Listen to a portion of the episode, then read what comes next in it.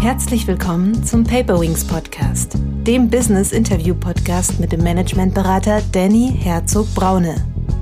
Danny hilft Führungskräften wirksam und gesund zu führen, als Führungskräftetrainer, Visualisierungsexperte und Resilienzberater.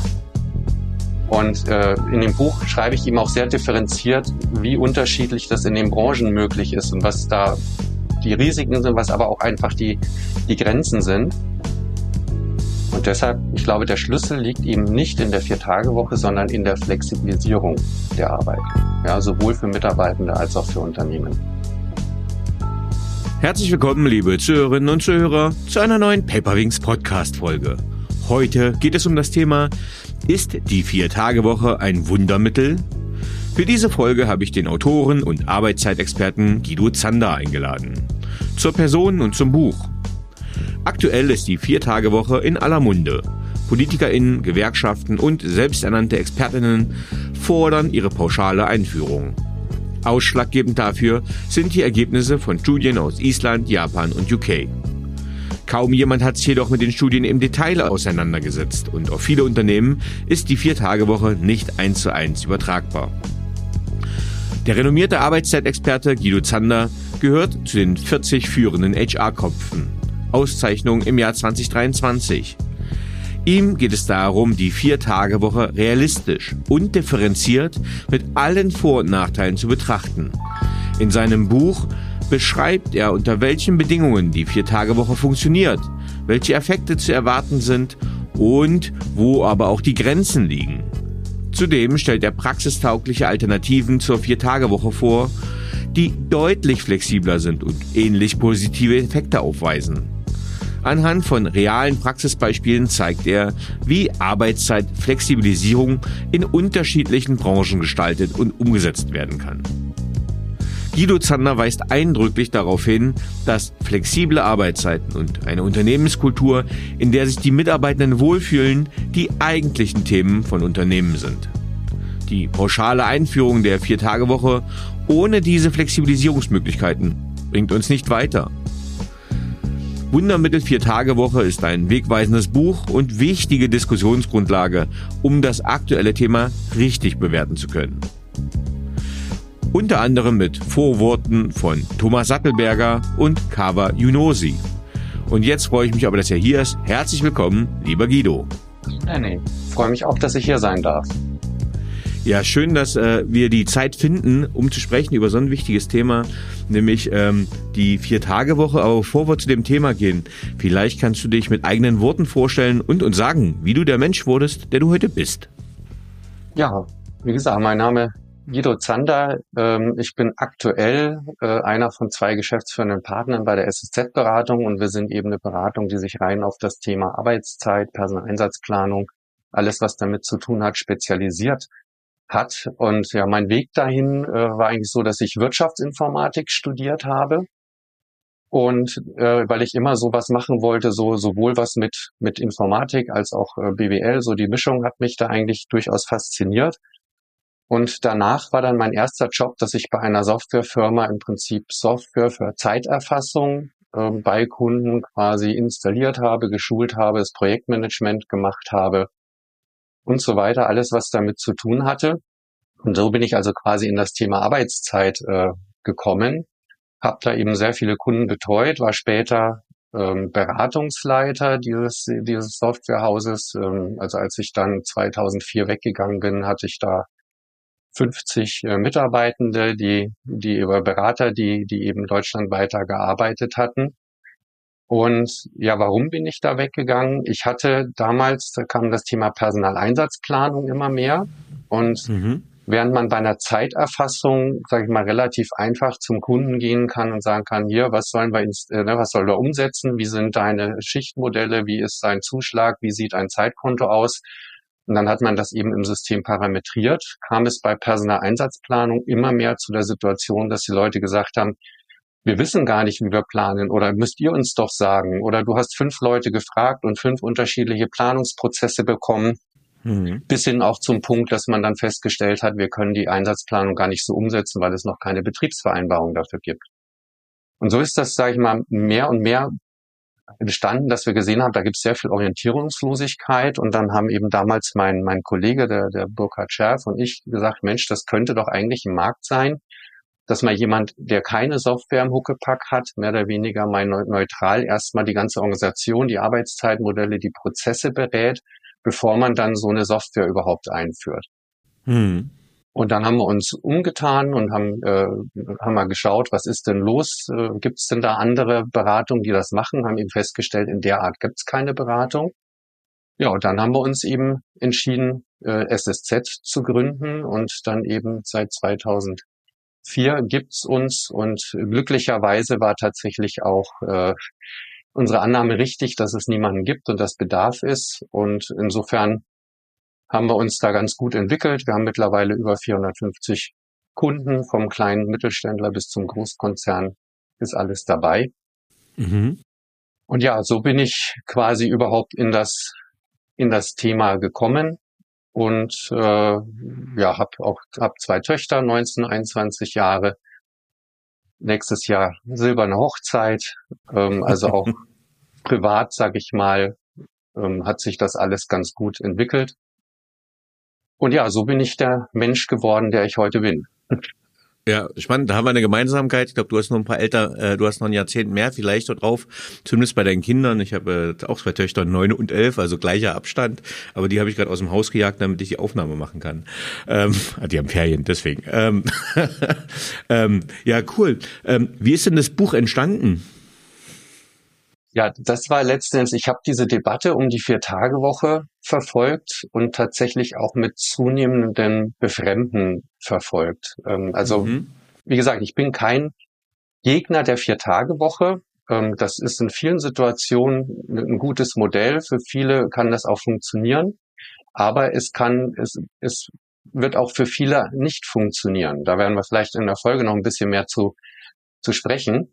Und was mich einfach irritiert hat, war in den Medien und auch auf LinkedIn in der Bubble, als diese Euphorie anfangen und jetzt müssen wir das alle machen und das ist mhm. doch toll und äh, das ist das einzig äh, Wahre, was man jetzt machen kann und jeder, der es nicht macht, ist äh, mehr oder weniger sowieso letztes Jahrhundert. Ne? Mhm. Und die Studien haben doch bewiesen, dass es funktioniert und so weiter. Und dann habe ich mir eben diese Studien angeguckt und habe viele Fragezeichen gehabt. Und ich fand eben auch diese diese Argumentation an vielen Stellen viel zu oberflächlich und zu undifferenziert. Mhm. Und da habe ich gesagt, Mensch, irgendjemand müsste doch da mal ein bisschen mehr Licht ins Dunkel bringen und das Ganze mal objektiv differenziert jenseits des Hypes betrachten. Und dann habe ich mir irgendwann überlegt, ja, warum bist das eigentlich nicht du? Du bist jetzt seit 1995 im Thema Arbeitszeit unterwegs, hast über 200 Kunden beraten.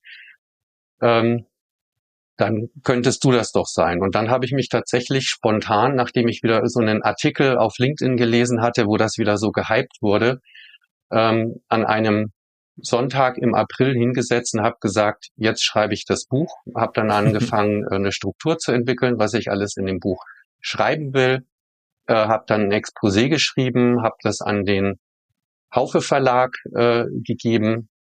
Und ja, innerhalb von einem Tag haben die sich gemeldet, haben gesagt, super Thema, machen wir. Ähm, ja, und dann habe ich die Deadline bis Ende Juni bekommen, das Buch zu schreiben und war sogar ein bisschen früher fertig. Und ja, der Rest ist Geschichte. Dann ist es am 12. September auch tatsächlich veröffentlicht worden auf der Zukunft Personal. Ja, ja, super. Vor allem, äh, das, du hast völlig recht, ne? Also dieser, ich sage mal, äh, LinkedIn-Influencer, so New Work-mäßig hier unterwegs sind, wo ich mir immer sage, ja, schön, dass ihr in Bali Remote Work machen könnt und das irgendwie äh, vor allem für euer Foto macht und jetzt äh, die Vier-Tage-Woche noch proklamiert. Und als Unternehmer denke ich dann manchmal auch, hm, weiß ich nicht. Ähm, von daher äh, nochmal der Buchtitel Wundermittel Vier-Tage-Woche, Chancen, Risiken, Grenzen und flexible Alternativen erschienen beim Haufe Verlag. Ähm, für wen ist denn das Buch gedacht? Eigentlich für alle, die sich mit dem Thema beschäftigen, also die vielleicht auch tatsächlich in Betracht ziehen, äh, eine Vier-Tage-Woche einzuführen, aber auch für Personalleiter, Geschäftsführer, die zum Beispiel von den Mitarbeitenden, von den Betriebsräten, von Gewerkschaften mit dem Thema konfrontiert werden und die eben dann auch, wo es immer heißt, ja, die Studien haben das doch jetzt gezeigt, jetzt mach mal, jetzt müssen wir das auch umsetzen.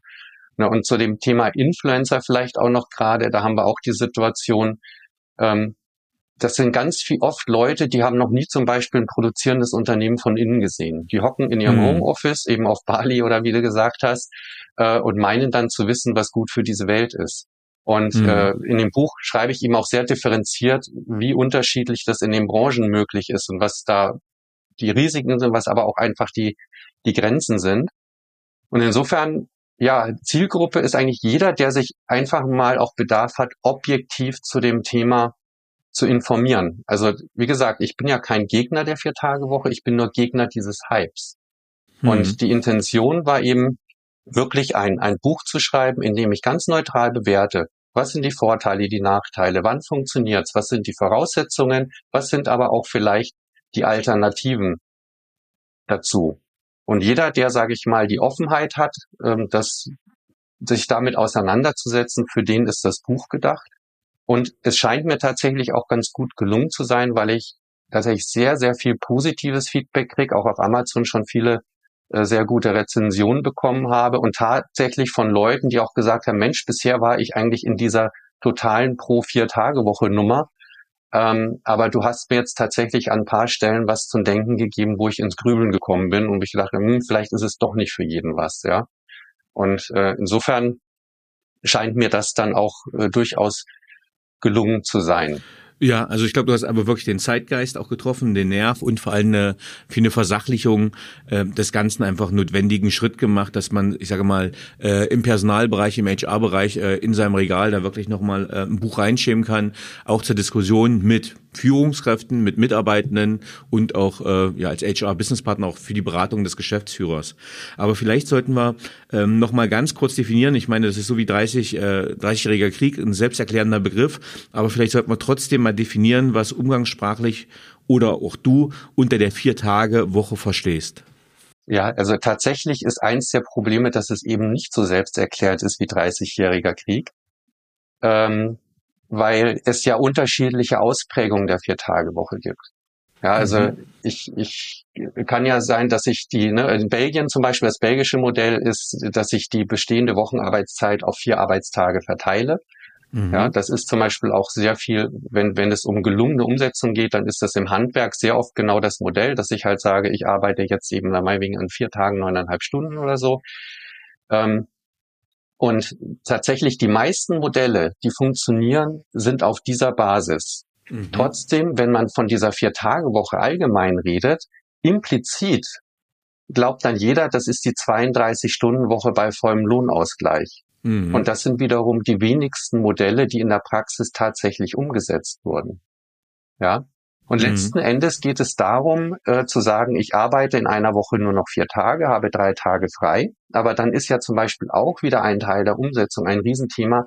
Habe ich jeden Freitag oder jeden Montag frei und damit ein verlängertes Wochenende? Mhm. Was ja im implizit heißt, wenn ich das so einführe, dass dann sehr oft eigentlich das Unternehmen auch sagen muss, dann sind, machen wir Freitag aber auch zu. Mhm. Oder sage ich, nein, ich möchte weiterhin Montag bis Freitag für meine Kunden da sein, dann heißt das aber, dass zum Beispiel dieser freie Tag entweder ich muss den so verteilen, dass eben die einen Mitarbeiter immer Montag frei haben, die anderen Dienstag, die anderen Mittwoch, was aber eigentlich unfair ist, weil Montag und Freitag ja der bessere Tag ist.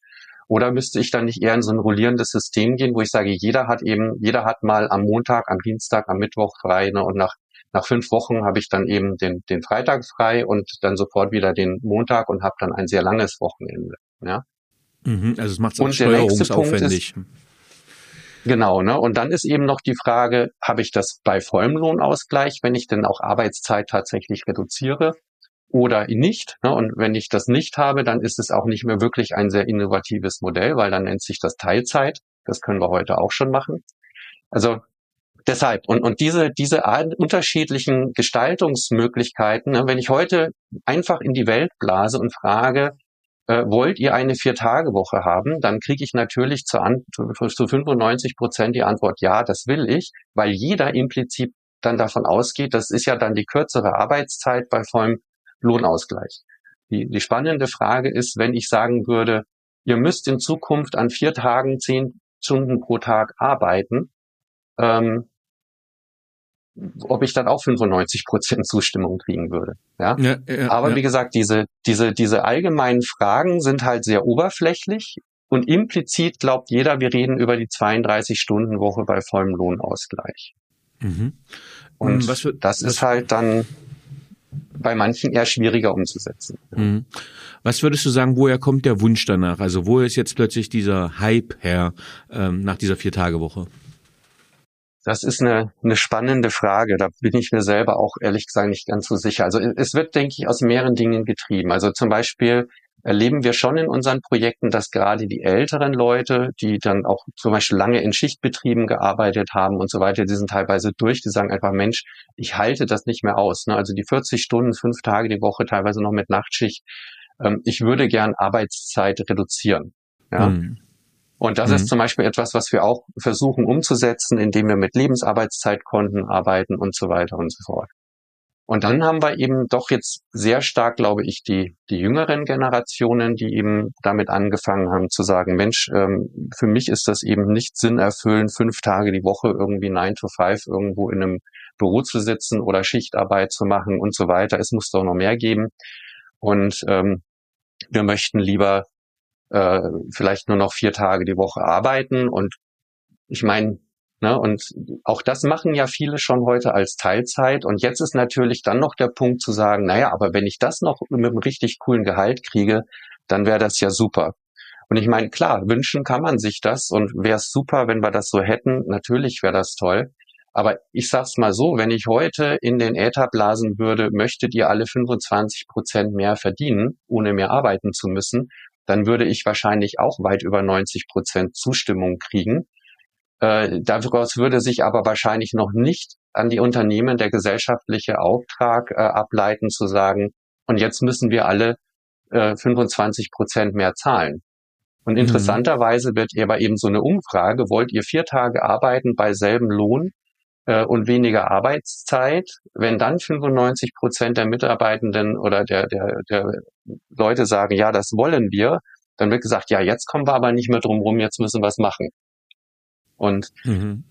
ja, ich meine, ne, wir haben sicherlich ein Stück weit Arbeitsverdichtung. Ähm, der, der, der Stress ist teilweise auch größer geworden. Wir haben eine sehr unsichere Welt mit sehr, sehr viel Flexibilität, die abgefordert wird. Und Flexibilität ist auch anstrengend, ja. Und äh, insofern kann das schon sein, dass ich eben je nach Beruf auch wirklich sagen kann, Mensch, diese Vier-Tage-Woche wäre schon eine super Sache. Aber wenn man ehrlich ist, der Schrei kommt ja auch wieder sehr stark aus den administrativen Bereichen, wo ja auch diese Studien stattgefunden haben. Mhm. Äh, wo ich sage, woher kommt denn diese Belastung? Und ich bin mir nicht so sicher, ob sie aus der Arbeitszeit kommt oder eher nicht aus der Unternehmenskultur. Also mhm. sprich, wenn ich heute in einem Unternehmen arbeite, äh, im administrativen Bereich, in der Verwaltung mit 40 Stunden, ich habe Vertrauensarbeitszeit oder auch Gleitzeit, ich kann von zu Hause arbeiten, kann das relativ frei wählen und ich habe auch ein Umfeld, in dem ich mich wohlfühle. Da glaube ich nicht, dass es unzumutbar ist, dass Leute 40 Stunden arbeiten, sofern sie nicht permanent Riesenüberstunden machen müssen. Ähm, wenn ich aber ein komplett toxisches Umfeld habe, ich gehe da ungern hin, mein Chef ist ätzend, ich darf kein Homeoffice machen, ich muss permanent Mehrarbeit leisten, dass ich dann sage, ich möchte jetzt vielleicht gar was anders haben, das kann ich nachvollziehen. Aber ehrlich gesagt glaube ich, in diesem Fall wird einem auch die Vier-Tage-Woche nicht retten. Hm. Weil wenn ich vier Tage in einem toxischen Umfeld arbeite, ist das trotzdem ätzend. Also dann, also ich persönlich würde lieber fünf Tage in einem guten Umfeld arbeiten, als vier Tage in einem ätzenden Umfeld. Und, und deshalb ist es eben auch, und da kommt auch wieder dieses Punkt, dieser Punkt, die Vier-Tage-Woche ist eben kein Allheilmittel. Es ist ein Modell, das man machen kann, das Vorteile haben kann, ähm, das auch sicherlich für Mitarbeitende äh, richtig, richtig cool ist. Aber es ist nur ein Aspekt von, von vielen, wie ich als Arbeitgeber attraktiv werden kann. Und mhm. ich persönlich bin halt dafür, einen Wettbewerb zu haben. Wenn ein Arbeitgeber sagt, ich habe eine Fünf-Tage-Woche, aber eine hochflexible Arbeitszeit, ihr habt einen hohen Einfluss auf eure Arbeitszeit, äh, wir haben ein gutes Klima, wir haben noch einen Betriebskindergarten und hier und da und das, so sind wir als Arbeitgeber attraktiv. Und damit gehe ich in den Wettbewerb. Und wenn dann ich niemanden finde, weil alle zu den, zu den Unternehmen gehen, die die Vier-Tage-Woche an, äh, äh, anbieten, dann muss ich mir vielleicht überlegen, ob ich das irgendwann auch machen kann.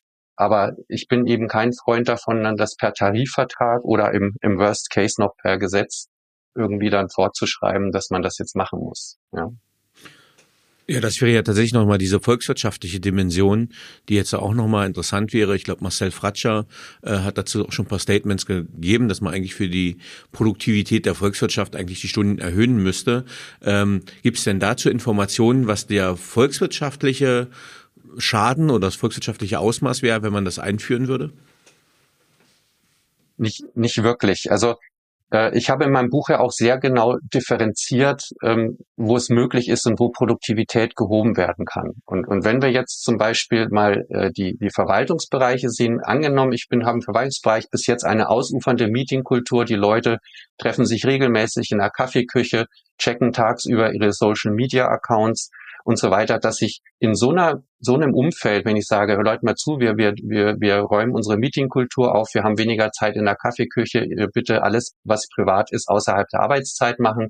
Dafür arbeiten wir nur noch vier Tage die Woche und schaffen das Gleiche. Dass das funktionieren kann, kann ich nachvollziehen.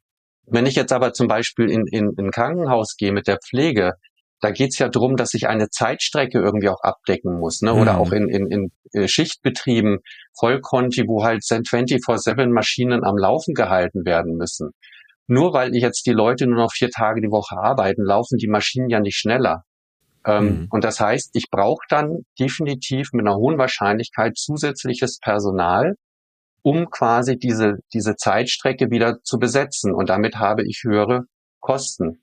Und das würde schon bedeuten, dass wir volkswirtschaftlich gesehen, wenn es eben nicht gelingt, die Vier-Tage-Woche, wenn wir wirklich die Arbeitszeit verkürzen, durch eine erhöhte Produktivität, sage ich mal, auszugleichen, dann bedeutet das volkswirtschaftlich gesehen, dass wir einen Fachkräftemangel verstärken werden, hm. weil ich natürlich dann für die, die, die Unternehmen für dieselbe Arbeit mehr Leute brauchen. Und das heißt, dieses, wenn ich die Vier-Tage-Woche habe, habe ich als Unternehmen vielleicht keinen keinen Fachkräftemangel mehr, weil die Leute eher zu mir gehen und nicht zu jemand anderem. Aber auch hier muss man sagen, der Vorteil ist ja dann weg, wenn wir alle dazu gezwungen werden. Also wenn jeder eine Vier-Tage-Woche hat, dann ist zumindest der, dieser Vorteil der, ähm, der Arbeitgeberattraktivität natürlich weg, weil dann habe ich ja kein Differenzierungsmerkmal mehr. Und ich würde aber auch gerne noch was zu sagen zu dieser höheren Wochenarbeitszeit. Das halte mhm. ich auch für kompletten Blödsinn. Also diese 42 Stunden oder ne, die dann da oder teilweise noch mhm. mehr, die da gefordert werden. Ähm, gerade im Schichtbetrieb, sage ich mal so, ist es so, dass wir heute mit einer 40-Stunden-Woche schon sehr hohe Krankenstände haben. Also wenn ich Vollkonti habe, 40 Stunden, das sind echt ätzende Pläne. Da habe ich sehr oft Krankenquoten von 15 Prozent und mehr. Und ähm, wir haben aber wiederum auch Erkenntnisse, dass wenn ich äh, Unternehmen habe, die die 35-Stunden-Woche haben, dass da die Krankenquoten in der Regel unter 10 Prozent sind. Das heißt, mit steigender Wochenarbeitszeit steigt meine Krankheit an. Und ich persönlich bin zum Beispiel ein Riesenverfechter der, der 35-Stunden-Woche. Ich glaube, das ist der Sweet Spot aus ich habe wenig krank, ich kann sehr flexibel agieren, weil mit einer niedrigen Wochenarbeitszeit kann ich leichter mal mehr und mal weniger arbeiten. Das heißt, ich kann auch Lehrstunden vermeiden. Also, dass ich jetzt, wenn ich von 40 auf 35 Stunden gehe, tatsächlich die Produktivität halte, auch im Schichtbetrieb, weil ich eben entsprechend weniger Krankheit habe, weil ich flexibler werde und Lehrstunden vermeide. Das haben wir in vielen Projekten gesehen, dass das mit einer hohen Wahrscheinlichkeit funktionieren kann. Der Effekt kann aber eben nicht linear weitergeschrieben werden. Wenn ich jetzt nur noch 32 Stunden die Woche habe, dann habe ich im Prinzip diese Effekte schon aufgebraucht. Das heißt, da habe ich irgendwann nur noch weniger Kapazität und nicht mehr, kann nicht mehr die, die Produktivität egalisieren. Und dann bin ich eben an dem Punkt, dass ich mehr Leute brauche für die gleiche Arbeit. Und der umgekehrte Schluss ist, wenn ich in die 42-Stunden-Woche gehe, dann wäre ich mir ziemlich sicher, dass ähm, dass die steigende Krankheit und die Inflexibilität, weil ich habe, wir leben in einer extrem volatilen Welt. Das heißt, wir haben auch immer wieder Wochen, wo deutlich weniger zu tun ist. Das heißt, wo ich die 42 Stunden überhaupt nicht ausnutzen kann. Und auf der anderen Seite habe ich ja nach oben kaum noch Luft, wenn ich mal weniger mache, um das wieder auszugleichen. Das heißt, die Wahrscheinlichkeit, dass die zusätzliche Kapazität durch die 42 Stunden durch gegenläufige Effekte überkompensiert wird, dass ich sogar am Ende weniger habe, ist sehr, sehr hoch. Ja. Und insofern ist es eben, dass das Grundproblem ist dieses lineare Denken. Hm. Mehr hilft, ne? mehr ist mehr und weniger bedeutet höhere Produktivität. Nein, das hat alles, es sind keine linearen Dinge, sondern das sind eben degressive Kurven jeweils. Und äh, ja, deshalb macht weder das mehr so viel Sinn, noch teilweise eben auch das viel weniger. Mhm. Mich würde noch mal interessieren, wer ist denn äh, an dich herangetreten? Also Punkt eins bist du ja Berater, du hast gesagt, wie viele Unternehmen du äh, berätst, äh, das Thema ist aufgekommen. Wie sieht es in der Praxis aus? Äh, welche Arbeitgeber äh, interessieren sich dafür äh, und welche Arbeitnehmer interessieren sich dafür? Was ist da so deine Erfahrung? Also äh, tatsächlich muss man sagen, die, die meisten äh, umgesetzten Beispiele einer, einer Vier-Tage-Woche sind momentan im Handwerk entstanden. Aha. Ja? Und Handwerk mhm. ist jetzt nicht klassischerweise auch das Klientel, das uns beauftragt, muss man aber auch sagen. Mhm. Aber das Handwerk hat eigentlich ganz gute Voraussetzungen, weil die sagen dann halt, wir fahren halt dann nicht fünfmal auf die Baustelle, sondern nur viermal, äh, erhöhen eben die Arbeitszeit auf der Baustelle, ähm, und können dafür einen Freitag frei machen und sind da sehr, äh, sag ich mal, dann attraktiv eben für Elektriker oder ne, die ganzen ganzen Handwerker, vielleicht sogar die in der Industrie momentan in Schicht arbeiten und so weiter und so fort. Aber wie gesagt, in neun von zehn Fällen hat man hier einfach die Wochenarbeitszeit auf vier Tage verteilt und eben nicht ähm, reduziert bei vollem Lohnausgleich. Und man sieht auch bei den Studien, wer hat daran teilgenommen. Das sind überwiegend ähm, Steuerkanzleien, Marketingagenturen, IT-Unternehmen, NGOs. Äh, in Island waren es eben die, die äh, Behörden, äh, die daran, also das waren eigentlich nur die Ministerien und, und, und Behörden, die daran teilgenommen haben. Und daran sieht man, das sind eben auch die Dinge, wo die und die Branchen, wo ich das relativ einfach umsetzen kann. Und die machen das dann auch und tatsächlich lassen die sich auch in der Regel dann nicht beraten, weil es an der Stelle eher einfacher ist, es umzusetzen.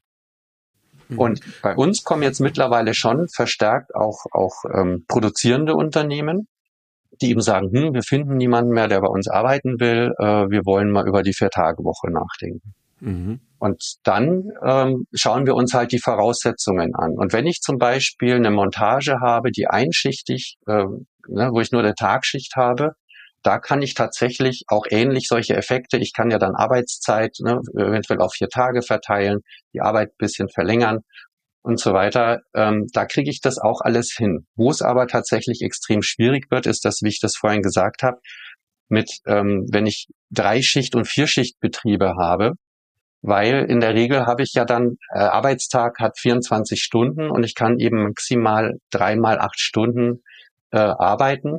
Das heißt, pro Tag kann ich eben maximal acht Stunden arbeiten und auch nur dann, wenn ich die Pause noch bezahle. Also normalerweise habe ich auch noch eine halbe Stunde unbezahlte Pause, dann bin ich bei 7,5 Stunden. Und wenn ich da jetzt sage, ich mache zwingend eine Vier-Tage-Woche, dass niemand mehr am fünften Tag arbeiten muss, dann habe ich bei siebeneinhalb Stunden im Prinzip bin ich bei der 30-Stunden-Woche. Hm. Und jetzt kommt eben genau der Punkt. Äh, wenn ich bisher die 37,5 Stunden Woche hatte oder sogar die 40 Stunden Woche, dann ist da der Weg da natürlich sehr weit hin. Und produzierende Unternehmen sind ja eben oft auch so, dass die sich am Weltmarkt messen müssen. Das heißt, ich habe dann eben einen Wettbewerber aus China, aus Südamerika oder sonst irgendwas, aus Asien, die, die generell deutlich geringere ähm, Stundenlöhne haben und auch mehr, mehr, mehr Arbeitszeit.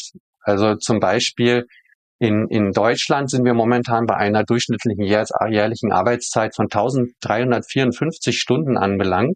In China sind das noch 2174 Stunden.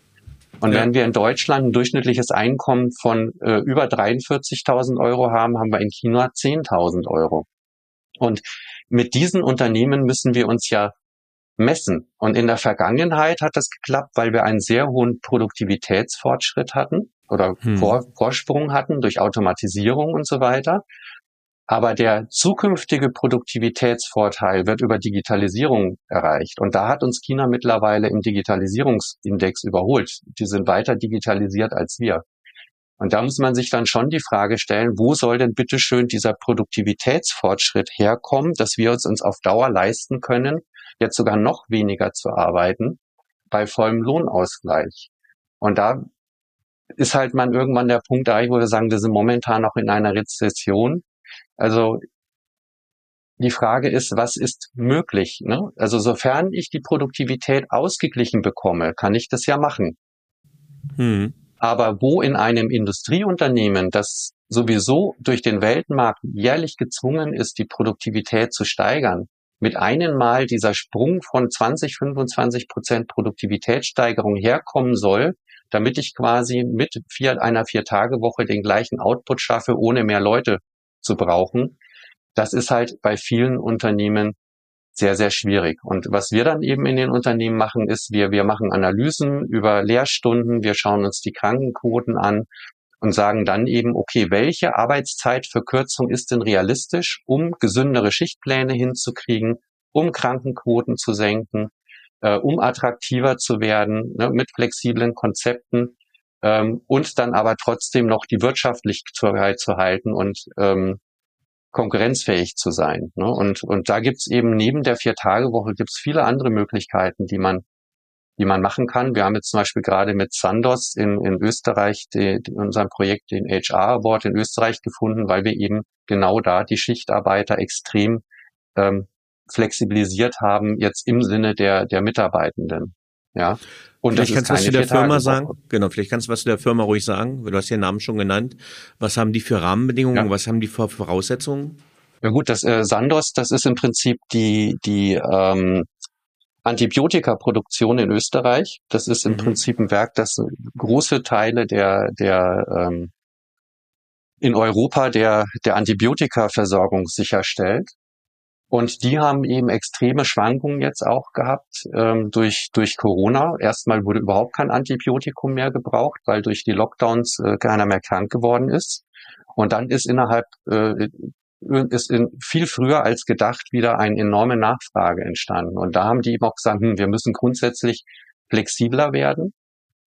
Und äh, eines der, und das Modell, das wir da jetzt gefahren haben, ist, dass wir sagen, die, die Mitarbeiter können eigentlich von Jahr zu Jahr wählen, mit welcher Wochenarbeitszeit sie arbeiten wollen. Also sie, sie können von Teilzeit einer Vier-Tage-Woche, aber eben dann auch bei entsprechend weniger Lohn, bis zu 40 Stunden alles wählen, äh, weil der Grundschichtplan, die wir haben, ist quasi im Durchschnitt eine Vier-Tage-Woche. Aber die können dann quasi sagen, ich möchte im Jahr so und so viel Einbringschichten leisten. Und je nachdem, wie viel ich leiste, lande ich eben am Ende wieder bei 40 Stunden oder nur bei 35 Stunden. Und diese Einbringschichten werden dann quasi im Rahmen äh, äh, dessen, was auch vom Unternehmen gebraucht wird. Also es gibt eben Phasen, da muss ich viel produzieren, es gibt Phasen, da werde ich weniger produzieren und dann wird quasi, findet so ein Aushandlungsprozess statt, wann diese Einbringschichten geleistet werden. Und auf die Weise ist es eben, hat das Unternehmen Flexibilität, sich an den unterschiedlichen Bedarf anzupassen. Und die Mitarbeiter haben, wie gesagt, die Flexibilität zu sagen, wie viel wollen sie arbeiten und auch noch Einfluss darauf, wann sie diese Einbringschichten am Ende leisten. Ne? Also es ist mal so, es ist noch ein bisschen mhm. komplexer, aber so vereinfacht gesagt ist das ungefähr das Modell. Und äh, das, dem, das trägt eben auch dem Rechnung, dass auch die Mitarbeitenden natürlich unterschiedliche Interessen haben. Also ich halte es für ein Gerücht, dass jeder auf Dauer nur vier Tage arbeiten will. Es gibt vielleicht auch Leute, die sagen, Mensch, lieber die fünf Tage und ich äh, äh, krieg verdienen dafür auch auch mehr, ja, oder je nach Lebensphase, jetzt passt mir mehr die vier Tage Woche, dann dann möchte ich wieder Gas geben. Ähm, das heißt, ich glaube, die der, die, der eigentliche Benefit für Mitarbeitenden liegt genau in einer Wahlmöglichkeit zu sagen, wie sie arbeiten wollen und nicht ja. von einer verbindlichen vier, fünf Tage Woche in eine verbindliche vier Tage Woche zu kommen. Ja. Ja, also ich glaube, das finde ich, äh, wenn ich jetzt äh, an unsere Zuhörer, die so Richtung Geschäftsführung, Personalabteilung gehen, einfach wirklich nochmal ganz wichtig, diese Bedürfnisorientierung, äh, das zeigt sich auch immer in meiner Erfahrung. Ich meine, es ist, wie du sagtest, lebenssituationsabhängig. Bin ich junger Mutter, bin ich junger Vater, äh, pflege ich meine Eltern, äh, welche Rahmenbedingungen habe ich, an die ich mich anpassen muss. Ich erinnere mich auch, ich habe mal beim Arbeitgeberverband Tessenchemie gearbeitet, die haben sehr auf die Arbeitszeiten geachtet, als äh, Tarifpartner, sage ich mal. Ähm, das ist alles eingegangen gehalten wird. Und da gab es halt einen jungen, aufstrebenden Pressesprecher, äh, der wollte halt gerne Überstunden machen, weil das so weil er halt den inneren Ehrgeiz hatte, noch weiterzukommen in dieser Lebensphase. Ähm, und dem konnte man halt nicht gerecht werden. Und damit wird man ja den Bedürfnissen der Mitarbeitenden eben auch nicht gerecht, weil man versucht, so eine Allround-Lösung zu machen. Und wieder, wiederum eine, eine junge Mutter ist vielleicht froh, wenn sie dann mal den Ausgleich am Freitag hat, um alles irgendwie hinzukriegen. Und ich glaube, da ja. hast du ein gutes Beispiel gebracht. Wobei selbst da ist ja der Punkt, ne? Wenn, gehen wir mal junge Mütter, junge Väter. Genau. Wenn ich jetzt ein Modell habe, das mir meine Wochenarbeitszeit auf vier Tage packt, dann bin ich ja an den vier Tagen noch viel unflexibler hm. als äh, bei einer Fünf-Tage-Woche. Wenn es dann darum geht, mein Kind zur Kita zu bringen oder wieder abzuholen, na dann habe ich zwar diesen einen Tag mehr frei, aber an den anderen vier Tagen deutlich mehr Stress. Und ja. äh, deshalb, also nur mal als Beispiel, ich bin ja in der privilegierten Situation als, als Selbstständiger, aber das können auch unsere Mitarbeiter äh, so machen. Wir sind, wir haben keinen Büros, sondern wir arbeiten nur im, im Homeoffice oder sind beim Kunden.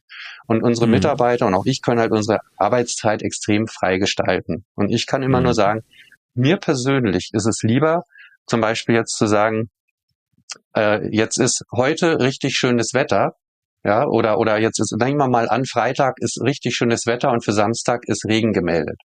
Dann gehe ich lieber am Freitag irgendwo während schönem Wetter laufen, lass die Arbeit liegen und setze mich dann vielleicht nochmal am Samstag hin und wenn es regnet und arbeite den Rest auf. Also diese Art von Flexibilität ist für mich viel sinnstiftender als dieser Zwang zu sagen, jetzt muss ich alles in vier Tage packen, damit ich dann ja den einen Tag mehr frei habe.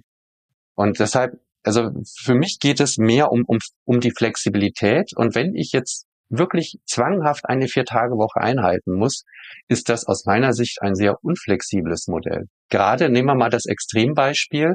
Ich packe jetzt, wie in, in Belgien zum Beispiel möglich, viermal zehn Stunden in vier Tage. Sprich, ich, dann muss ich jeden Tag, Arbeitstag zehn Stunden arbeiten, egal wie viel zu, zu tun ist. Das heißt, ich kann ja auch nicht früher gehen, weil ich nicht laut deutschem Arbeitszeitgesetz an einem anderen Tag mehr als zehn Stunden arbeiten darf. Allein das ist zum Beispiel schon ein Riesenblödsinn, den man machen kann, weil ich behaupte, pro Mitarbeiter und Woche verliere ich zwei Stunden Lehrzeit, nämlich an den Tagen, wo die Leute trotzdem da sind, obwohl ich sie nicht brauche. Und an anderen Tagen müssten sie vielleicht sogar noch länger machen und das dürfen sie nicht mehr per Gesetz. Es gab ja mal irgendwann nicht ohne Grund dieses Thema Gleitzeit, wo man gesagt hat, na ja, es ist doch gut, wenn ich jetzt eine Sache noch fertig machen kann und nicht um 17 Uhr den Stift fallen lassen muss und dafür vielleicht am nächsten Tag wieder später kommen kann. Und diesen Mechanismus schalte ich natürlich mit viermal zehn Tagen komplett aus. Äh, viermal zehn Stunden, sorry. Ja, und, äh, von daher, das ist mal so das Extrembeispiel, wo man sagt, es macht überhaupt keinen, keinen Sinn. Ne? Und selbst wenn ich neuneinhalb Stunden habe, dann hängt es natürlich auch vom Job ab, ob ich den neuneinhalb Stunden durchhalte, ohne dass er zu anstrengend wird und so weiter und so fort. Also deshalb, wie gesagt, ich glaube, die Umsetzung, die Art der Umsetzung der Vier-Tage-Woche hat extrem damit zu tun, ob das eine gute oder eine schlechte Geschichte ist. Aber ich wiederhole mich gerne, die meisten erfolgreich, also als erfolgreich oder äh, die das umgesetzt haben, sind wirklich Modelle, die die bestehende Arbeitszeit auf vier Tage verteilen. Die wenigsten haben Arbeitszeitreduktion bei vollem Lohnausgleich. Mhm. Ähm Gibt es noch Punkte, die dir wichtig sind, äh, die wir noch nicht besprochen haben, äh, die du zur Vier-Tage-Woche gerne noch loswerden möchtest? Ich würde tatsächlich noch ein paar Worte zur, zur Studienlage sagen wollen. Weil es ja immer sagt, gesagt, die, die Studien haben bewiesen, dass die Vier-Tage-Woche funktioniert. Und okay. ähm, das ist für mich tatsächlich ein, ein Riesenthema, wie das überhaupt passieren konnte, dass das in diesen Medien, in den Medien so auch, auch gleichförmig berichtet wurde, selbst die Zeit oder, oder wer auch immer. Ne? Ähm, ich fange mal mit der Island-Studie an, weil das war die erste Studie, die ja propagiert wurde, wie toll das ist. Und ich habe mir die Island-Studie durchgelesen, das sind 82 Seiten und bin irgendwie zunehmend fassungsloser geworden, weil ich irgendwann immer gewartet habe, jetzt müsste doch mal der Moment kommen, wo sich diese Studie der Vier-Tage-Woche widmet.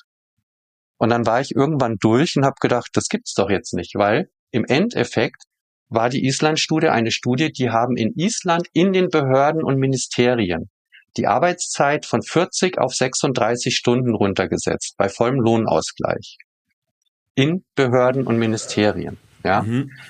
Ähm, es ist nie von einer Vier-Tage-Woche die Rede, sondern es geht immer darum, dass man die wenigere Arbeitszeit flexibel auf die Wochentage verteilt hat oder dass man zum Beispiel dann am Freitagmittag heimgegangen ist. Mit einer viereinhalb Tage Woche sozusagen. Ähm, und die positiven Effekte, die daraus entstanden sind, die, die stimmen auch alle, aber es war eben nicht die Vier-Tage-Woche.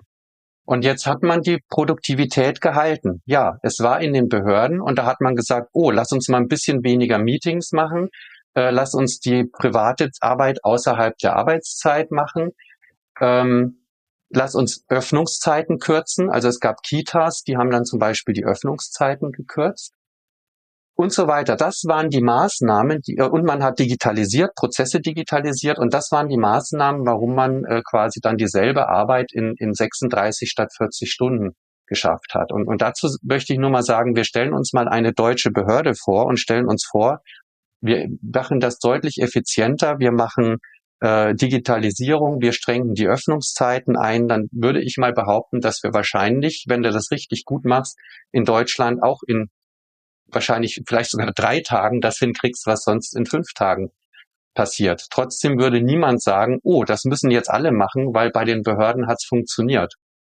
Ja. ja. Und in Island gab es ein Krankenhaus, das mitgemacht hat. Und genau in diesem Krankenhaus hat man festgestellt, da konnte die Produktivität nicht geheim gehalten werden, also musste man noch zusätzliches Personal einstellen, um das zu schaffen. Ja. Und um das nochmal ganz klar zu sagen, die Island-Studie war keine Studie zur Vier-Tage-Woche, sondern zu einer Arbeitszeitverkürzung von 40 auf 36 Stunden, die flexibel über fünf Tage verteilt wurde. In Deutschland wird daraus, Island zeigt, dass die Vier-Tage-Woche funktioniert in den Medien. Man muss nur mal googeln, Island Vier-Tage-Woche, wird man massenhaft solche Schlagzeilen finden. Und bei der UK-Studie war es eben so, dass 61 Unternehmen, die sich freiwillig bewerben konnten, ähm, daran teilgenommen haben. Es waren überwiegend eben auch Unternehmen aus äh, NGOs, aus ähm, ähm, Dienstleistungen und so weiter und so fort. Und überwiegend auch kleine Unternehmen, also 66 Prozent der Teilnehmer hatten weniger als 25 Mitarbeiter, 88 Prozent weniger als 100. Und es waren insgesamt nur vier Unternehmen aus der Produktion dabei und nach allem, was wir recherchieren konnten, keines mit Schichtarbeit. Also zum Beispiel war eine Brauerei dabei, die, die in der Regel nicht, nicht äh, Vollkonti durchlaufen. Ja. Und ein wesentlicher Punkt war auch, die Unternehmen wurden im Vorfeld beraten, dass sie erst Produktivitäten steigern konnten, um dann eben die Arbeitszeit verkürzen zu können. Und das ist ein wichtiger Kausalzusammenhang, weil in Deutschland wird gern gesagt, ich führe die Vier-Tage-Woche ein, dann werde ich automatisch produktiver. Und in UK hat man erst die Produktivität erhöht, um dann die Vier-Tage-Woche einzuführen. Und das ist eine ganz wichtige äh, Richtung des Kausalzusammenhangs, weil ansonsten ist das ungefähr so, wenn ich sagen würde, ich kaufe mir mal die Hose zwei Nummern kleiner und dann nehme ich automatisch ab. Ja, ja eine schöne Metapher. Hm. Und, und der, der eigentliche Punkt in der UK-Studie war aber auch, auch hier hat man die Arbeitszeit in Anführungszeichen nur von 38 auf 34 Stunden gesenkt im Durchschnitt und die Anzahl der tatsächlich geleisteten Arbeitstage sank von 4,86 auf 4,52 Tage. Und das ist deshalb entstanden, weil viele Unternehmen sich den Exit offen gelassen haben und gesagt haben, naja, äh, wenn es mal eng wird, dann brauchen wir aber auch einen fünften Tag. Und das wurde halt innerhalb dieser sechs Monate, wie man diese das gemacht hat, haben das die Mitarbeiter halt klaglos gemacht, weil sie natürlich auch das, äh, diesen Test zum Erfolg führen wollten. Ja. Aber insofern ist es auch hier falsch, von einer Viertagewoche zu reden, sondern durchschnittlich sind wir auch hier bei einer Fünftagewoche gelandet, bei 34 Stunden, also auch ungefähr dieser Sweet Spot, den ich genannt habe, ne, um die 35 Stunden und weiter runter eben nicht. Und ich glaube, wenn es noch weiter runtergegangen wäre, dann hätte tatsächlich auch wieder die Produktivität äh, sehr stark drunter gelitten. Und mhm. auch hier ist eben in der Presse wieder draus geworden, die Vier-Tage-Woche funktioniert. Und aber eben sie funktioniert bei NGOs, Marketing, Unterhaltung, Finanzbranche, aber eben nicht zwingend bei Unternehmen in der Mehrschicht. Ja. Und deshalb sind eben diese, diese Studien, die waren an sich in Ordnung und die, die Studien zeigen, dass ich, wenn ich von einem hohen, von einer hohen Wochenarbeitszeit komme und die reduziere, dass ich da enorm positive Effekte habe. Das zeigen die Studien. Und da bin ich auch dabei. Und das ist ja auch das, was ich sage. Ich bin ja auch ein Fan davon, Arbeitszeit zu verkürzen, solange es über 35 Stunden ist. Ähm, aber sie ja. zeigen eben nicht, dass eine 32-Stunden-Woche bei vollem Lohnausgleich in der Industrie zwingend funktionieren muss. Und genau das ist ja jetzt passiert, indem die IG Metall das genau für genau die Branche, die eben nicht Teil der Studien war, mal eben fordert. Und das so dreht sich der Kreis. Deshalb habe ich auch das Buch geschrieben, weil ich eben schon befürchtet habe, dass irgendwann diese Diskussion sich so verselbstständigt in der Oberflächlichkeit, dass sowas passiert. Und tatsächlich ist es jetzt auch passiert. Ja. Das heißt, äh, ein medial getriebenes Narrativ wurde quasi politisch, aktionistisch übernommen und äh, spielt aber eigentlich nicht die reale volkswirtschaftliche Produktivitätssituation äh, wider, wo das überhaupt gegeben wäre. Genau so ist es. Ja. Mhm. Und deshalb, ich glaube, der Schlüssel liegt eben nicht in der Vier-Tage-Woche, sondern in der Flexibilisierung der Arbeit. Ja, sowohl für Mitarbeitende als auch für Unternehmen. Und da gibt's unglaublich viele Möglichkeiten, die man, die man machen kann und, und die auch ähnliche Effekte haben werden in Bezug auf Krankenquote und so weiter, ähm, die aber für alle Beteiligten aus meiner Sicht deutlich flexibler und, und, und gewinnbringender sind. Ja. Das würde mich vielleicht zu der Abwandlung meiner zusammenfassenden Frage für den Hauptteil bringen.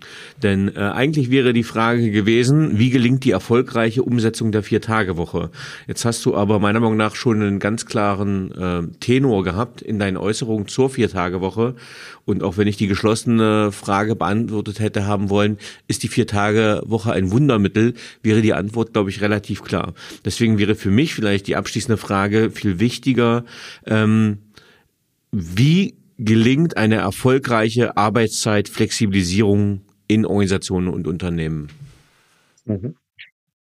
Ähm, also in unseren Projekten machen wir eine sehr ausgiebige Analysephase und unter anderem machen wir da zum Beispiel auch Datenanalysen und schauen mal, wie ist denn die Bedarfssituation, wie stark schwankt das Ganze, was ist denn der Flexibilitätsbedarf, der von Kunden erwartet wird ähm, und wie gelingt es Stand heute schon, den auszugleichen? Ne? Und, und auch wie, wie äh, sind die Krankenquoten, wie ist die Mitarbeiterzufriedenheit? Wir machen Mitarbeitenden-Interviews in den Projekten und so weiter und haben dann eigentlich einen sehr guten Blick darauf. Und dann können wir tatsächlich daraus auch ableiten und sagen, wie viel Arbeitszeitreduktion glauben wir, dass sich ein Unternehmen leisten kann, das quasi durch gegenläufige Effekte, also auch bei vollem Lohnausgleich, durch gegenläufige, äh, gegenläufige Effekte finanziert werden kann sozusagen. Ne? Eben durch geringere Krankenquoten, ähm, weniger Lehrstunden und so weiter. Und dann ähm, kann es eben sein, dass wir sagen, okay, wir können von 40 auf 37 Stunden, glauben wir, dass das wirklich gegenfinanziert werden kann.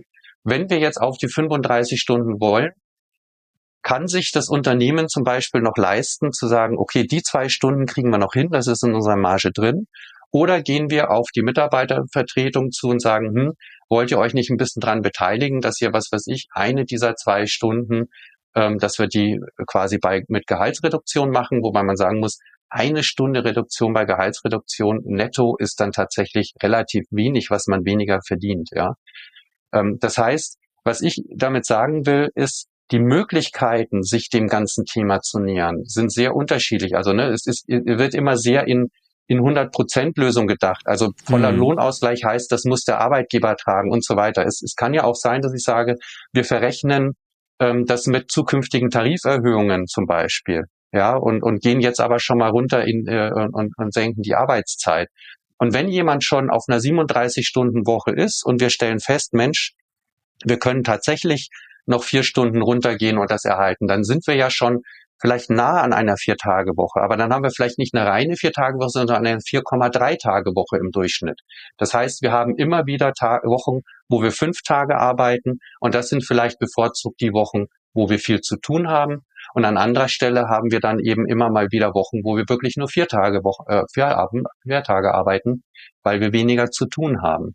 Aber das leiten wir eben konkret aus einer Situation beim Kunden ab, hinterlegen das mit Daten, Fakten und sagen dann, was ist möglich ne? und was wollen die Mitarbeitenden und so weiter. Und dann machen wir eben sehr oft, dass wir Wahlmodelle schaffen, dass wir sagen, es gibt flexiblere Modelle, es gibt weniger flexiblere Modelle, zwischen denen die Leute je nach Lebensphasen auch wählen können. Und dann kann es durchaus auch sein, dass wir sagen, wir haben ein Vier-Tage-Woche-Modell und das sieht so und so aus. Ähm, und ihr könnt das freiwillig wählen und andere können das Fünf-Tage-Woche-Modell wählen. Das heißt, die Vier-Tage-Woche als Modell an sich ist ja kein, ist ja nicht das Problem. Und das kann an vielen Stellen auch gut sein, solange es ein Modell von vielen ist, zwischen, zwischen dem die Unternehmen, aber auch die Arbeitnehmenden wählen können.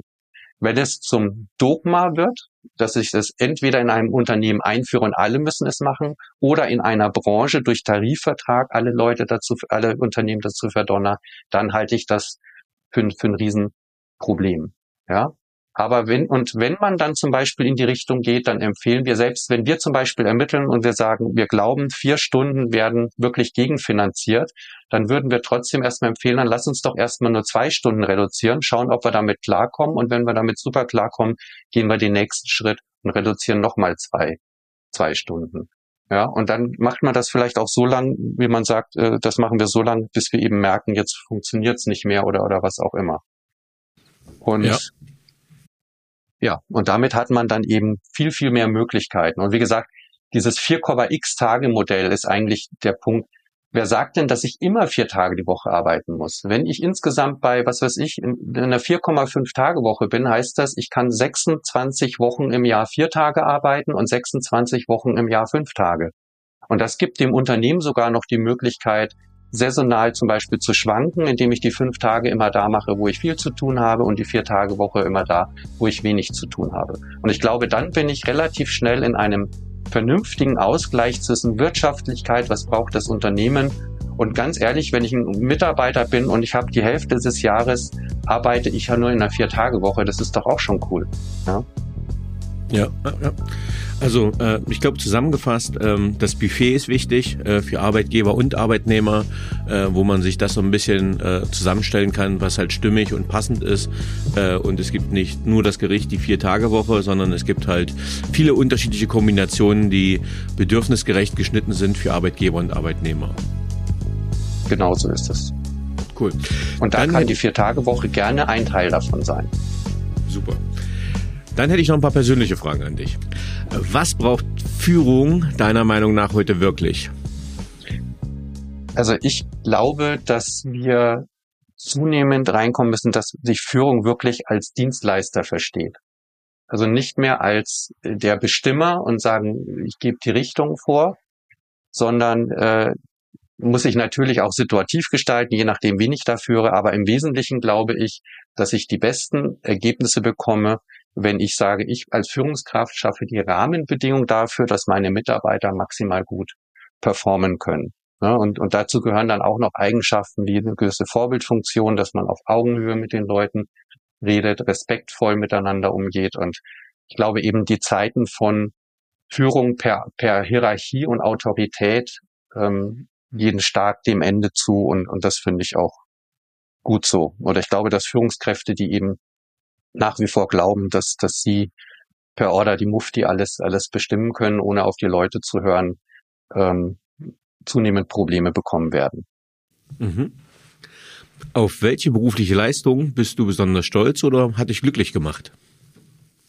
Ähm, also grundsätzlich überhaupt mal zu sagen, ich habe den, ich bin den, den Gang in die, in die Selbstständigkeit äh, also ich, bin, habe mich selbstständig gemacht und habe das tatsächlich auch zusammen mit meinem Kollegen erfolgreich geschafft, äh, ne, so dass wir wir sind nächstes Jahr äh, 20 Jahre am Markt und krass hm. eben das geschafft zu haben, auch aus einer Situation aus. Ich habe einen, damals einen gut bezahlten Job ähm, gekündigt, hatte ein Jahr vorher, äh, äh, zwei Jahre vorher ein Haus gekauft und ähm, in dem Jahr, wo ich mich selbstständig gemacht habe, äh, noch die zweite Tochter bekommen.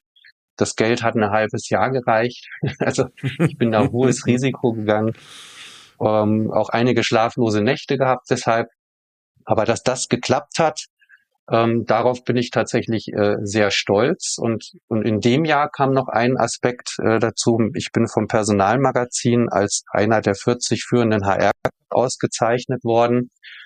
Ähm, ich, mir war überhaupt nicht klar, dass die mich überhaupt auf dem Zettel hatten. und das kam für mich extrem überraschend. Und, und da ich eben das Personalmagazin, auch den, den Rainer Straub als Chefredakteur sehr, sehr schätze und weiß, dass das eben auch keine Buddywahl ist, sondern, sondern dass das wirklich äh, sehr integer läuft und ähm, da auch wirklich gewisse Kriterien angelegt werden, ähm, hat mich tatsächlich diese Auszeichnung ja sehr stolz gemacht. Ja. Ah ja, Rainer Straub, stimmt, der hat das Interview mit Boris Nant auf der Buchmesse geführt. Den hatte ich vorher auch noch nicht auf dem Schirm. Mhm. Spannend. Ähm, ja, Boris Nant kommt im Januar. Freue ich mich auch schon, liebe Zuhörerinnen, schon den Teaser. Im Januar kommt General Boris Nant ins Gespräch. Ähm, welche Fähigkeit bzw. Fertigkeit möchtest du gerne haben, die du noch nicht hast? Äh, ich bin ja auch mittlerweile sehr viel als als Keynote-Speaker äh, äh, unterwegs und ich glaube, das kriege ich mittlerweile auch ganz gut hin, was so die Rückmeldung angeht. Aber ich würde mir bei solchen Sachen manchmal noch wünschen, wenn so auch vom Publikum was kommt, dass ich mehr Schlagfertigkeit hätte. Mhm. Oder mehr so äh, Stand-up-Comedy-Potenzial. ähm, um halt auch, auch die, die Vorträge, genau, ne? Äh, da, da kommen wir gleich noch vielleicht zu, aber nee, aber letzten Endes äh, ja tatsächlich das Thema Schlagfertigkeit, Spontanität bei, bei solchen Sachen, äh, das würde ich mir noch wünschen, dass das noch äh, bisschen mehr wäre. Ja, wirst du noch richtig zum Crowdworker nachher. Äh, so, also, also ein Begriff aus der Stand-up-Comedy, wenn du mit dem Publikum richtig aktiv arbeitest. Ähm, genau. Welche drei Bücher haben dich am meisten beeindruckt und beeinflusst? Das ist echt äh, schwer zu, zu sagen. Also tatsächlich habe ich vor langer Zeit mal ein Buch gelesen, das war genannt, also Fachbuch, das war Solution Selling, ähm, wo ich eben tatsächlich damals erstmalig so die veranschaulicht bekommen habe, dass eben Vertrieb im Wesentlichen nicht was mit Drücken zu tun hat, wie ich das oft so erlebt hatte, auch, äh, sondern eher, dass man halt den Leuten einen Nutzen und eine Lösung aufzeigen kann für ihr Problem. Und das ist das, was ich zum Beispiel heute auch sehr stark mache. Ne? Also wir, wir zeigen im Vertriebsprozess unseren Kunden eigentlich schon sehr deutlich auf, wie wir ihre Probleme lösen können. Und äh, das hat mich tatsächlich nachhaltig ähm, beeindruckt. Und äh, ich habe tatsächlich auch, um das um den Kreis zu schließen, Thema Schlagfertigkeit, Stand-up-Comedy. Also ich habe äh, ein Buch mir gekauft, das heißt Get Started in Stand-up Comedy vom vom Logan Murray. Und äh, da habe ich tatsächlich viel rausgenommen, wie man so Pointen äh, entwickelt und, und, und wie man eben auch Vorträge ein bisschen lockerer und flockiger machen kann, weil es mir eben wichtig ist, dass ich bei meinen Vorträgen nicht nur Fachwissen verteile, sondern auch ähm, ja äh, unterhalte. Ne? Und äh, das hat mir tatsächlich auch an, an vielen Stellen geholfen. Ja. Cool. Und noch ein drittes. Das ist, äh, da würde ich tatsächlich in den, in eher in den in den äh, Belletristikbereich gehen, mhm. weil es mich einfach wirklich unglaublich beeindruckt hat und ich das als eines der Bücher überhaupt finde. Das ist die die Säulen der Erde von Ken Follett. Mhm. Ähm, ich finde das einfach unglaublich faszinierend, wie der ähm, mehr oder weniger dieses, dieses Mittelalter schildert äh, und dann eben nebenbei mal so schildert, wie Kathedralen gebaut werden und das alles in, in wirklich unglaublich packende Geschichten und mit vielen Charakteren verteilt. Also ich weiß damals, ich hatte dieses Buch fertig und, und war eben total geflasht und, und habe eigentlich auch total traurig, dass es fertig war, weil ich es gerne weitergelesen hätte. Mittlerweile hat er ja noch zwei, drei Fortsetzungen geschrieben, hat mich da so ein bisschen erhört. Aber das Buch ist für mich schon eines der Bücher, das ich einfach unglaublich gut fand. Ja. Sehr cool. Was waren die drei einflussreichsten Erkenntnisse, die deine berufliche Entwicklung bestimmten? Also ich, ich denke, eines der Punkte ist, dass man dass man viele Dinge nur schafft, wenn man nicht alleine ist. Also zum Beispiel auch meine Selbstständigkeit mit meinem Kollegen, dem, dem Burkhard Scherf. Ähm, ich hätte das alleine nicht weder gemacht, noch wahrscheinlich auch, auch hinbekommen. Und ich glaube, es ist wichtig, einfach ein gutes Team zu haben. Ne? Und auch jetzt eben, wir, wir sind ja mittlerweile auch gut gewachsen, aber das Team, das wir hier bei SSZ haben, das ist wirklich erstaunlich und das macht unglaublich Spaß, da im, im Team zu arbeiten. Dann der, der, die zweite Erkenntnis, die ich hätte, sind, ähm, dass Ruhephasen extrem wichtig sind. Also ich, ich arbeite viel und gerne, aber man kommt doch auch immer wieder an den Punkt, wo man mal, mal müde wird. Und also zum Beispiel, ich habe jetzt mein Buch zur Vier-Tage-Woche hat mir in den letzten acht Wochen eher eine Sieben-Tage-Woche eingebrockt, weil ich nur noch an Interviews und eben auch hier Podcasts wie hier und, und das äh, mache. Und das ist halt alles on top äh, zu dem, was ich sonst noch machen muss, indem ich ein Unternehmen leite, selber noch berate, Vertrieb mache und so weiter. Und das mache ich auch gerne, das macht auch richtig Spaß. Ich merke aber schon mittlerweile, dass ich irgendwann an, an Grenzen komme. Und ich glaube, man muss sich einfach diese, diese Auszeiten nehmen. Und ich mache zum Beispiel auch sehr gerne Urlaube, dass die mindestens drei Wochen lang sind, wo ich dann halt auch wirklich wieder, wieder runterkomme. Ne?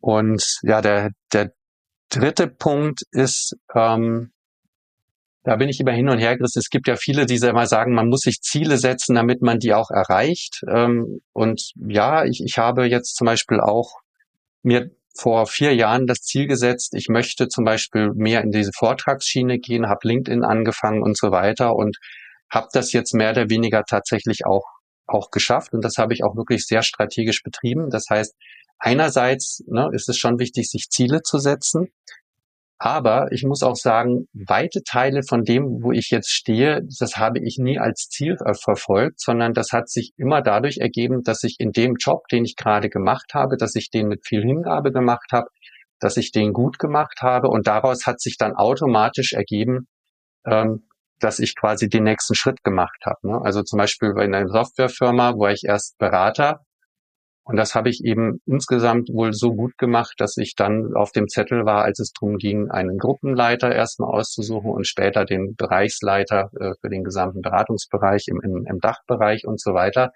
Und das war aber nie etwas, was ich mir als Ziel gesetzt hatte, ähm, wo ich gesagt, was muss ich denn jetzt tun, um hier irgendwie karrieretechnisch voranzukommen, sondern ich habe mich eigentlich immer darauf konzentriert, dass was ich das aktuell gemacht habe, dass ich das sehr gut gemacht habe. Da bin ich vielleicht auch mal von mir aus die Extrameile gegangen und bin eigentlich in meinem Leben davon, dafür immer belohnt worden. Ja, und, und das ist vielleicht eben auch ein Punkt, den, den ich sagen würde, die Erkenntnis daraus ist, ähm, es ist nicht so, dass ich erstmal sage, dass ich einen Anspruch formuliere und sage, ich möchte jetzt Führungskraft werden, sondern ich muss mir, ich glaube, ich muss erstmal die Dinge so tun, dass andere mich eben auch dafür für fähig halten, eine Führungskraft zu werden. Auch hier wieder das Thema Kausalkette, ne, um da den Kreis zu schließen. Ja, aber das wären ähm, so meine nee. drei Erkenntnisse. Ja, ich finde es gerade spannend, weil du, äh, ich will die Diskussion von vorhin nicht nochmal aufmachen, aber du hast das Wort Extrameile ge gesagt und ich sage immer, es das heißt ja work smart and not hard, ähm, aber ich sag, was ist denn, wenn du work wenn du smart arbeitest und hart arbeitest, äh, dann bist du halt doppelt so produktiv und effizient und deswegen finde ich das Wort der Extrameile, auch wenn es ein bisschen in Verruf geraten ist, äh, trotzdem äh, auch hilfreich und äh, teile da auch ein bisschen deine Einschätzung im Sinne von, äh, das Glück ist mit den Fleißigen. Ne? Äh, also das, was dir zufällt, fällt dir genau. nicht zu, sondern das ist Ergebnis äh, von Engagement, Hingabe und im Zweifel auch mal der Extrameile. Ähm, genau, und das musst du natürlich, dafür ist Voraussetzung, dass das, was du tust, dass du es auch gerne tust. Ne? Und, und das ist halt dann vielleicht auch der Unterschied, wenn ich jetzt irgendeinen Job habe, den ich mache, um Geld zu verdienen, da ist es halt schwieriger, die Extrameile zu gehen, muss man ganz klar sagen. Ja. Absolut. Ähm, wenn du mit einer historischen oder lebendigen Persönlichkeit einen gemeinsamen Abend verbringen könntest, mit wem würdest du es gerne tun und warum? Tatsächlich äh, würde ich gerne Barack Obama treffen. Ich finde den unglaublich äh, charismatisch, intelligent, witzig, äh, äh, sonst irgendwas. Ähm, ich glaube, wir, wir alle vermissen ihn schmerzlich. äh, wenn man sieht, was da so an Präsidenten danach gekommen ist. Und ja, ich, ich glaube, das ist einfach ein, ein unglaublich gebildeter, netter und integerer Mensch. Der hat vielleicht jetzt auch als Präsident nicht immer alles richtig gemacht, aber ich glaube, das ist auch in, in, in so einem Job wahnsinnig schwierig. Aber als Mensch, auch wenn ich jetzt sehe, wie er sich zu Wort meldet, was er sagt, wie er es sagt, ähm, dann finde ich das echt äh, faszinierend. Und, und wenn seine Frau Michelle dabei wäre, wäre ich auch nicht böse, weil die finde ich auch toll. äh, ja, wäre auch die Person meiner Wahl. Äh, von daher bin ich da komplett bei dir. Ähm, wenn du dein jugendliches Ich treffen würdest, was würdest du ihm raten? Äh, das ist tatsächlich eher was, eher was Persönliches, was ich ihm raten würde. Also äh, ich habe tatsächlich so gut wie keine Freundschaften mehr aus der äh, äh, Schul- und Studienzeit, weil ich die auch zu wenig gepflegt habe. Und das ähm, vermisse ich tatsächlich äh, heute ein bisschen, dass ich irgendwie so richtig alte Freunde habe. Also ich habe aktuell, ich habe viele sehr gute Freunde ähm, und, und kann mich da auch nicht beklagen. Aber irgendwie so, wenn ich dann so zum Beispiel meiner, bei meiner Frau sehe, die hat noch äh, eine, eine Freundin, die kennt sich seit der Kindergartenzeit. Ne? Und die, die leben auch jetzt an völlig unterschiedlichen Orten. Aber äh, sehen sich einmal im Jahr, machen so ein gemeinsames Wochenende und, und sowas hätte ich tatsächlich auch gerne und das ist mir nicht gelungen und das finde ich im Nachhinein schade. Und das würde ich heutzutage sicherlich anders machen. Ich glaube, das ist ein wertvoller Rat auch äh, an die Zuhörerschaft. Ähm was möchtest du am Ende deines Lebens von dir sagen können, erreicht zu haben? Also äh, da würde ich auch vielleicht nochmal im Privat und, und, und geschäftlich äh, unterscheiden. Privat muss ich sagen, als Vater ähm, geht es mir dann gut, wenn ich das Gefühl habe, ich habe meine Kinder so erzogen, dass sie in dieser Welt bestehen können, auch wenn meine Frau und ich nicht mehr da sind. Hm. Und ähm, meine Kinder sind jetzt eben, die sind 1921, die studieren jetzt beide, die eine in, in Passau, die andere in Würzburg. Und die sind tatsächlich, glaube ich, auch auf einem extrem guten Weg, was mich durchaus auch mit Stolz erfüllt. Und ich hoffe, wenn das so bleibt, eben, dass das ein, eines der Dinge ist, die ich leicht haben werde. Und, und da wäre ich sehr glücklich drüber. Und äh, in beruflich, geschäftlich, äh, ja, würde ich sagen, wenn es mir gelingt, äh, ein, ein Impact gehabt zu haben. Also zum Beispiel ich ne, bei allem, bei aller, sage ich mal, wo ich auch jetzt die vier Tage Woche ähm, bisschen kritisiert habe, ich setze mich momentan extrem dafür ein, die Arbeitsbedingungen der der Blue Collar Worker äh, zu, zu verbessern, weil jetzt haben wir jahrelang mit den, äh, sag ich mal, administrativen Bereichen die ganzen New Work-Teamen vorangetrieben und Barista-Ecken und alles Mögliche und, und hat aber, haben aber eigentlich die Leute, die wirklich in der Pflege arbeiten, die am Band stehen, komplett vergessen.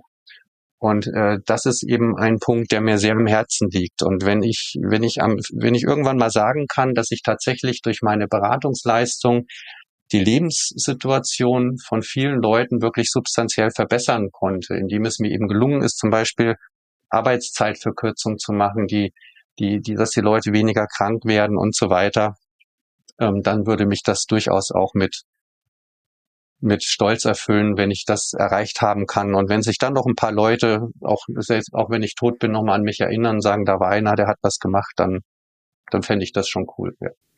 Mhm. Hast du ein Lebensmotto, Credo oder Mantra? Und wenn ja, wie lautet es?